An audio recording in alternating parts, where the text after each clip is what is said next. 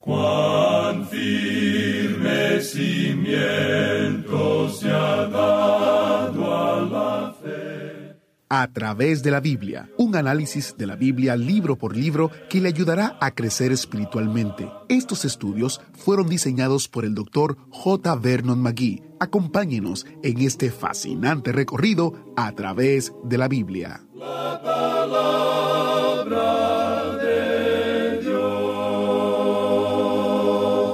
Expiación, sustitución, redención, propiciación. Estas son algunas de las muchas palabras usadas en la Biblia para describir nuestra salvación. Hoy descubriremos el significado de otra palabra importante, reconciliación. Iniciamos en oración el estudio de hoy. Padre Celestial, gracias porque tu palabra nos enseña cómo podemos conocer tu obra en nosotros. Gracias por reconciliarnos a través de Jesucristo. En el nombre de Jesús oramos. Amén. Amigo oyente, llegamos otra vez a esta maravillosa porción de las Escrituras que es el capítulo 5 de la segunda carta a los Corintios. Y comenzamos a leer la primera parte del versículo 16 que dice, De manera que nosotros, de aquí en adelante, a nadie conocemos según la carne. Vimos en nuestro programa anterior que el hombre estaba ubicado en un nivel bien alto. Adán así lo estaba, pero Adán desobedeció a Dios y cayó. Él cayó de la cima de la montaña. Él estaba allí arriba en la cima de la montaña. Lo habíamos comparado con la cima de la Concagua, ¿recuerda usted? Pero él bajó tan bajo, cayendo desde esas alturas. Vino al lugar donde nos encontramos nosotros, aunque nosotros no estábamos entonces aquí. Él llegó a este bajo nivel y comenzó a procrear hijos e hijas en este lugar de muerte. Ahora el Señor Jesucristo vino y se fue de este lugar de muerte. Y aquellos que confían en Él, ¿qué beneficio reciben? Pues bien, Él no los vuelve a llevar a la cima de la montaña para que vuelvan a caer de allí. Él los va a llevar ahora a un lugar seguro, a lugares celestiales. Ahora eso es para el Hijo de Dios y le da una nueva interpretación a la familia humana. Y queremos que usted, amigo oyente, aprecie esto porque en realidad es la única solución y la única cosa que nos permite sobrepasar las divisiones que existen, ya sea de color, de raza o, o divisiones sociales. Él dice una vez más aquí en este versículo 16 de este capítulo 5, de manera que nosotros de aquí en adelante a nadie conocemos según la carne. Nosotros no conocemos a otra persona como de color negro, no conocemos a aquel otro hombre como de piel amarilla, o a este otro como un hombre blanco, no conocemos a este hombre como una persona rica, ni a este otro como a un pobre. Lo que sabemos de todas estas personas, ya sea eh, negra, amarilla, blanca, pobre, rica, hombre o mujer, es que todos ellos son pecadores. Todos estamos en un mismo nivel. Nosotros no los conocemos según la carne. Usted recordará lo que Santiago dijo. Él dijo que cuando un hombre rico entrara a su congregación con anillo de oro y con ropas buenas, que uno le daba el lugar de honor y que ponía al hombre pobre en un lugar inferior. Él dice que eso está mal hecho. ¿Por qué está mal hecho? Como hijos de Dios, nosotros debemos mirar a toda la familia humana como simplemente pecadores. En realidad la línea divisoria que existía entre el judío y el gentil ha sido borrada, de modo que ambos, tanto judíos como gentiles, son pecadores iguales ante Dios. La única solución es el Evangelio del Señor Jesucristo. Nosotros a nadie conocemos según la carne. Y el apóstol continúa en la segunda parte de este versículo 16 diciendo, Y aun si a Cristo conocimos según la carne, ya no lo conocemos así. Cristo estuvo aquí hace más de dos mil años. Nació en Belén, creció en Nazaret, caminó por Galilea, comenzó su ministerio en Caná de Galilea y fue a Jerusalén. Murió en la cruz en ese lugar. Fue sepultado fuera de la ciudad en la tumba de José de Arimatea. Resucitó nuevamente al tercer día y apareció a aquellos que le pertenecían y ascendió a los cielos. Ahora no lo conocemos más como el hombre de Galilea, amigo oyente. Él no es el hombre de Galilea hoy. Hay muchas personas que durante las fiestas de Navidad cada año hacen un viaje a Belén. Este lugar se llena de personas durante la temporada navideña, y la ciudad de Jerusalén se llena durante la Pascua. Pero la gente que va a esos lugares, no sé lo que estarán buscando. Él no estuvo allí esta Navidad pasada. Es decir, ese pequeño bebé no se encontraba en ese lugar. No lo conocemos más según la carne, amigo oyente. ¿Dónde está entonces? Bien, en este mismo momento Él está sentado a la diestra de Dios. Él es el Cristo glorificado. Y Pablo dice, y aun si a Cristo conocimos según la carne, ya no lo conocemos así. Por tanto, no es una identificación como aquel que anduvo por aquí hace más de dos mil años, sino que es mi identificación con Él en la gloria, y por esa razón debemos tomar este lugar de muerte aquí. Ahora Pablo hace una declaración fantástica aquí en el versículo 17 que dice, de modo que si alguno está en Cristo, nueva criatura es. Las cosas viejas pasaron. He aquí, todas son hechas nuevas. Permítanos cambiar esta palabra criatura por creación. Reconocemos que este versículo es un versículo que se menciona muchísimas veces en la actualidad. Lo hemos escuchado mencionar en reuniones de testimonio. Alguien menciona este versículo y habla de su conversión. Ahora ellos no continúan haciendo las cosas malas que hacían antes y consideran que por tanto es un cumplimiento de este versículo. Permítanos decirle, amigo oyente, y queremos tener mucho cuidado con esto ahora, que si usted y yo somos una nueva creación en Cristo Jesús, ¿cuáles son las cosas viejas que han pasado? Pues bien, las cosas viejas que han pasado, recuerde que estamos hablando de que nos encontramos al pie de la montaña donde todos nosotros somos pecadores que hemos confiado en Cristo. Aquellas relaciones que teníamos antes han pasado. Nosotros ya no nos identificamos con Adán, no estamos identificados más con el sistema mundial, pero ahora estamos identificados con Cristo Jesús. Hemos sido bautizados en el cuerpo de creyentes y pertenecemos a Él. Estas son las cosas viejas que han pasado, y las nuevas cosas ahora se refiere a esta nueva relación que tenemos con el Señor Jesucristo, y eso es lo que tiene valor. Queremos ser bien prácticos en esto. Hablemos de las cosas tal cual son, amigo oyente. Ahora quizá alguien diga, este es un versículo maravilloso, pero ¿cómo puedo conocer absolutamente si yo soy una nueva creación en Cristo? Pues bien, escuchemos lo que dice el Señor Jesucristo allá en el Evangelio según San Juan capítulo 5 versículo 24. Dice el Señor, De cierto, de cierto os digo, el que oye mi palabra y cree al que me envió, tiene vida eterna, y no vendrá a condenación, mas ha pasado de muerte a vida. ¿Confía usted en él, amigo oyente? ¿Ha creído usted en el Señor Jesucristo? ¿Está usted seguro de eso? Pues bien, si usted confía en Él, entonces, ¿qué es lo que Él está diciendo? Que tiene vida eterna, que no vendrá a condenación, sino que ha pasado de muerte a vida. Él dijo eso. ¿Lo cree usted? Entonces usted es una nueva creación, ¿no es así? Ahora, basándonos en esa experiencia, y esperamos que usted tenga una pequeña experiencia, pero la base no es la experiencia, sino lo que la palabra de Dios tiene que decir. Usted ya no pertenece a la vieja creación que cayó con Adán. La nueva creación está firme en Cristo. Y si usted, amigo oyente, está en Él, usted está en Él. Usted y yo, amigo oyente, estamos en un lugar de peligro en el día de hoy, en un lugar de tentación, y podemos fracasar de muchas maneras. Pero lo maravilloso es que el Señor Jesucristo nos ha redimido.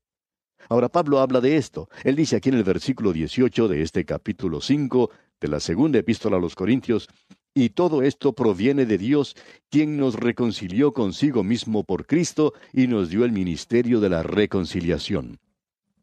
Quisiéramos que usted note esto, que es conocido como el ministerio de la reconciliación. Este ministerio de la reconciliación es en realidad el llamado de Dios a los hombres perdidos en todas partes, para que vayan a Él con todos sus pecados, con todas sus cargas y problemas, con todas las diferencias y dificultades, para que sean reconciliados en Él. Quisiéramos echar una mirada aquí a este tema de la reconciliación. Esto se utiliza dos veces aquí en el versículo que hemos leído y también dos veces en el próximo versículo.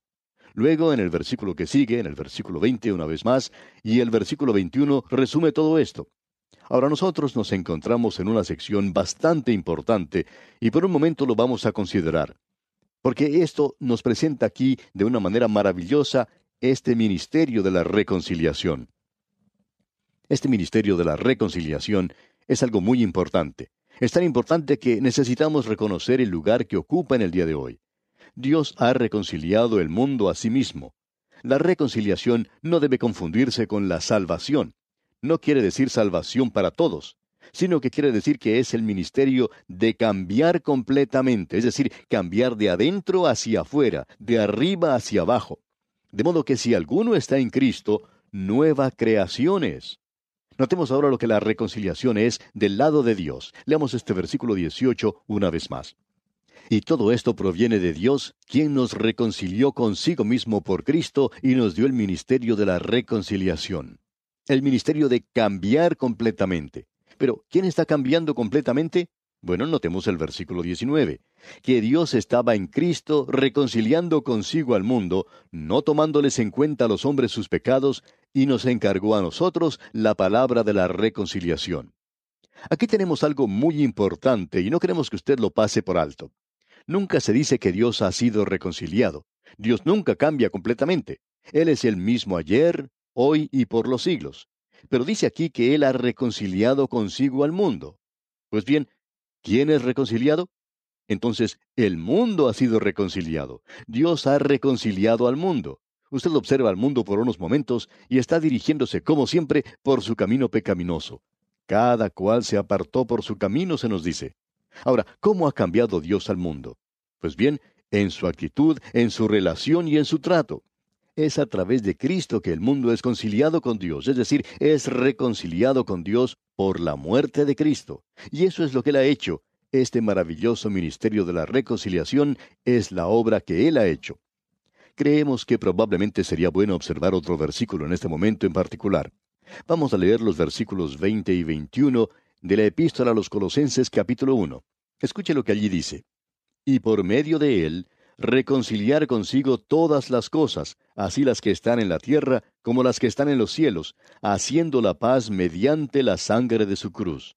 Y a vosotros también, que erais en otro tiempo extraños y enemigos en vuestra mente, haciendo malas obras, ahora os ha reconciliado cuando se nos dice en otra parte que toda rodilla se va a inclinar delante de Él, ya sean las cosas en el cielo o en la tierra y debajo de la tierra, pero uno puede apreciar que el infierno no será reconciliado.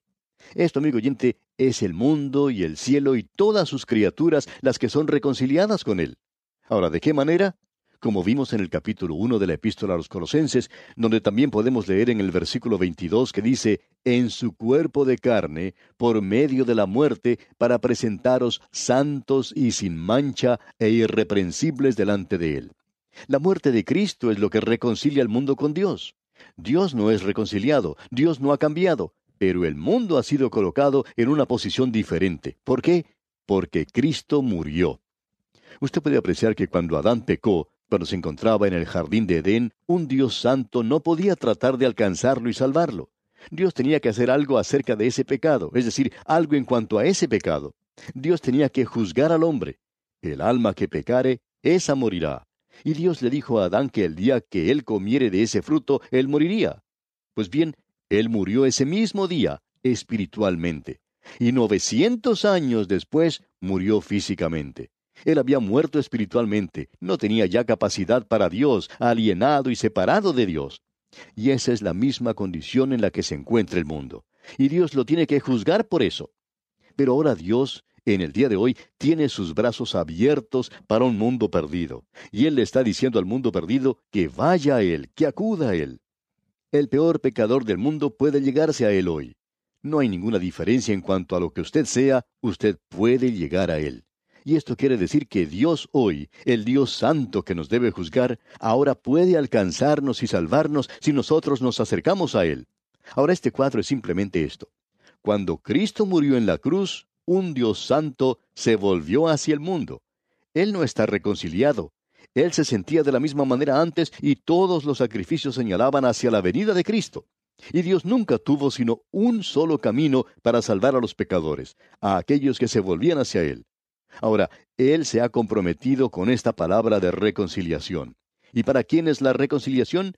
Pues bien, usted puede apreciar que Dios se volvió hacia los hombres. Uno no tiene que hacer nada para ganar su atención. Dios no es un policía que está esperando que nos acerquemos a Él para tomarnos y echarnos a la cárcel. Dios no está enojado con usted. Él no lo odia, al contrario, Dios le ama en este día. ¿Recuerda usted lo que ocurrió con esa mujer que fue llevada ante el Señor Jesucristo allá en el capítulo 8 del Evangelio según San Juan? ¿Recuerda usted lo que el Señor le dijo a ese grupo de líderes religiosos hipócritas? El Señor dijo, El que de vosotros esté sin pecado, sea el primero en arrojar la piedra contra ella. ¿Y cómo se apartó de allí ese grupo? ¿Sabe por qué, amigo oyente? Dice allá en el Evangelio según San Juan que él escribió algo en el polvo. Es muy interesante esto porque Jeremías en el capítulo 17, versículo 13 dice, Oh Jehová, esperanza de Israel, todos los que te dejan serán avergonzados, y los que se apartan de mí serán escritos en el polvo, porque dejaron a Jehová manantial de aguas vivas. Aquellos que se encontraban cerca del Señor Jesucristo, esos fariseos, comenzando con el más viejo hasta el más joven, se apartaron. Los viejos quizás tenían un poco más de sentido común que los jóvenes. Estos quizás se quedaron un poco más, pero los más viejos reaccionaron más rápido. Él estaba escribiendo en el polvo. Uno de los más ancianos podía leer lo que estaba escribiendo. Nadie sabía que él había tenido algo que ver con esa muchacha en la ciudad de Corinto, pero el Señor Jesús sí lo sabía. Quizá lo único que hizo fue escribir el nombre de la muchacha, y este fariseo anciano ya lo pudo leer y de pronto recuerda que tiene otras cosas que hacer. Antes de que pasara mucho tiempo, todos se habían retirado con la excepción de una persona. ¿Y quién era esa persona? El Señor Jesucristo. El único que podía haber arrojado una piedra contra ella, no lo hizo. ¿Qué fue lo que dijo? ¿Dónde están los que te acusaban? Y ella le contestó, Todos se han ido, no quedó ninguno. Y Jesús le dijo, Ni yo te condeno, vete y no peques más. Él había realizado la reconciliación. No es que estaba cerrando sus ojos al pecado. Él murió por los pecados de esa mujer. Él le pudo decir a ella, vete y no peques más. Amigo oyente, Dios tiene sus brazos abiertos hacia usted. Veamos ahora lo que Pablo dice en el versículo 20 de este capítulo 5 de su segunda epístola a los Corintios. Así que somos embajadores en nombre de Cristo, como si Dios rogase por medio de nosotros, os rogamos en nombre de Cristo, reconciliaos con Dios. Entonces, ¿cuál es el mensaje? Pues bien, el mensaje de hoy es que somos embajadores. Observemos esto por un momento. ¿Quiénes son embajadores? Pues bien, según el diccionario, es un agente diplomático de primera clase que representa al Estado, al jefe del Estado y al gobierno que lo nombra cerca de otro Estado. El embajador representa a la persona misma del jefe del Estado que le envía. Nosotros somos embajadores de Cristo. Estamos en un país extranjero. Pedro dice que nosotros somos peregrinos y extranjeros en esta tierra. Pablo en su epístola a los Filipenses capítulo 3 versículo 20 dice, Mas nuestra ciudadanía está en los cielos, de donde también esperamos al Salvador, al Señor Jesucristo. O sea que nuestra ciudadanía está en los cielos, y nosotros somos embajadores aquí en la tierra. Y sabe una cosa, amigo oyente, cuando un embajador está presente ante un gobierno, quiere decir que ambos países gozan de relaciones amistosas. Dios todavía está manteniendo relaciones amistosas con este mundo. Pero uno de estos días, amigo oyente, Él llamará a sus embajadores a su patria y entonces comenzará el juicio. Usted puede darse cuenta que cuando el hombre pecó, el Dios Santo volvió su rostro. Pero Dios amó al hombre, y cuando Cristo murió en la cruz, le permitió que le extendiera sus brazos como una bienvenida y decir, tú puedes venir. Ustedes son ahora mis embajadores. ¿Y qué es entonces lo que debemos hacer? Podemos presentar el mensaje de Dios de que Él le salvará. Lo que Dios le está diciendo sencillamente es que acuda a Él. Dios no está tratando de igualar la cuenta, Él no le va a castigar. Dios no quiere condenarlo, Dios no quiere poner su mano sobre usted. Si usted es su hijo y peca, uno no va a escaparse. Pero amigo oyente, este es un gran día. Nosotros le podemos decir, reconcíliese con Dios. Y todo lo que Él pide es que usted se vuelva hacia Él. ¿Por qué? Porque Él llevó toda su culpa por usted. Él ha sido reconciliado. Usted no tiene que derramar ninguna lágrima para que Él le acepte. Había un evangelista que siempre estaba tratando de hacer que la gente llorara y uno a veces se podía divertir con él y preguntarle cuántas lágrimas había que derramar para ablandar el corazón de Dios. A lo que él contestaba que eso era ridículo. Si uno le decía que hacía falta doce lágrimas, entonces once, pues no serían suficientes. Pero eso es algo tonto, y él lo decía también. Y uno podía estar de acuerdo con eso. Uno no tiene que derramar ninguna lágrima, amigo oyente. El corazón de Dios es tierno, Él le ama y quiere salvarle. ¿Por qué? Bueno, miremos lo que dice aquí el versículo 21, el último versículo de este capítulo 5 de la segunda epístola a los Corintios. Dice, Al que no conoció pecado, por nosotros lo hizo pecado, para que nosotros fuésemos hechos justicia de Dios en él. Él tomó mi lugar en este mundo. Al que no conoció pecado, por nosotros lo hizo pecado, para que nosotros fuésemos hechos justicia de Dios en él. Él me ha dado su lugar, me ha vestido con su justicia. Permítanos decirlo de esta manera. Él tomó mi infierno aquí abajo para que yo pudiera tener su cielo allá arriba. Él lo hizo por mí. Amigo oyente, Él está diciendo que hizo lo mismo por usted. Él está diciendo que sea reconciliado. ¿No quisiera usted mirarle a Él? ¿Por qué no se acerca a Él? ¿Por qué no confía en Él? Él no va a poner sobre usted su mano como castigo sobre usted. Él llevó todas sus culpas por amor a usted. Él lo toma a usted de su mano y nunca perecerá si se allega a Él. Amigo oyente, hágalo ahora, hágalo hoy mismo. Podemos decir de paso que esto es una palabra maravillosa. ¿Se lo ha contado a alguna otra persona? Hablando honradamente, amigo oyente, quien quiera que usted sea, donde quiera que esté, ¿qué está haciendo usted hoy para presentar este mensaje de reconciliación a un mundo perdido? Dios ha sido reconciliado. Él es el mismo ayer y hoy y por los siglos. Él siente lo mismo en este momento que lo que sintió el día que murió en la cruz del Calvario para salvarle. El mundo ha sido reconciliado con Él, pero usted va a tener que volverse hacia Él, y por medio de la fe lo puede hacer. Prediquemos esta palabra. Si usted no lo está haciendo en otra parte, ayúdenos a que nosotros lo hagamos hoy. Y así concluimos nuestro estudio de este capítulo 5 de la segunda epístola del apóstol San Pablo a los Corintios. Dios mediante, nuestro próximo programa, comenzaremos a estudiar el capítulo 6. Le invitamos a que nos acompañe. Hasta entonces, pues, amigo oyente, que las bendiciones del Señor inunden su vida es nuestra ferviente oración. Muchas gracias al maestro Samuel Montoya por el estudio de hoy. Y quiero hacerles una pregunta. ¿Utiliza usted los recursos y materiales de a través de la Biblia para presentar este maravilloso mensaje de reconciliación a un mundo perdido? Hay oyentes que utilizan los materiales en su ministerio, en las cárceles, pastores lo usan para ayudarles en su prédica, hay gente que comparte los estudios en los medios sociales o redes sociales o a través de WhatsApp. Si usted utiliza los recursos de a través de la Biblia en su ministerio para bendecir a otros, ¿nos haría saber? Queremos poder celebrar lo que Dios está haciendo y cómo el ministerio se está extendiendo como resultado de los esfuerzos de ustedes los oyentes. Comparta su historia con nosotros enviándonos un correo a atv@transmundial.org o envíenos un mensaje en audio o video en nuestro teléfono al WhatsApp. El número es símbolo de más o positivo 1 919 460 3797. Destacaremos uno de sus ministerios en nuestra página web y en nuestro boletín que enviamos. El correo es atv@transmundial.org y el número de WhatsApp es símbolo de más o positivo 1 919 460 3797. Soy Geyel Ortiz y si Dios lo permite estaré con ustedes mañana en una próxima entrega de su programa a través de la Biblia. Agradecemos que nos acompañara en el estudio de hoy. Le invitamos a que visite nuestro sitio en internet a través de la biblia.org. Ahí puede suscribirse para recibir las notas y bosquejos de lo que estamos estudiando y noticias del ministerio. También encontrará la variedad de libros y materiales gratuitos que tenemos para usted. El sitio es a través de la biblia.org. Todo lo que hacemos es posible gracias al Señor y a personas como usted que se unen a nosotros en la obra de llevar la palabra entera al mundo entero. A través de la Biblia es una producción de Radio Transmundial.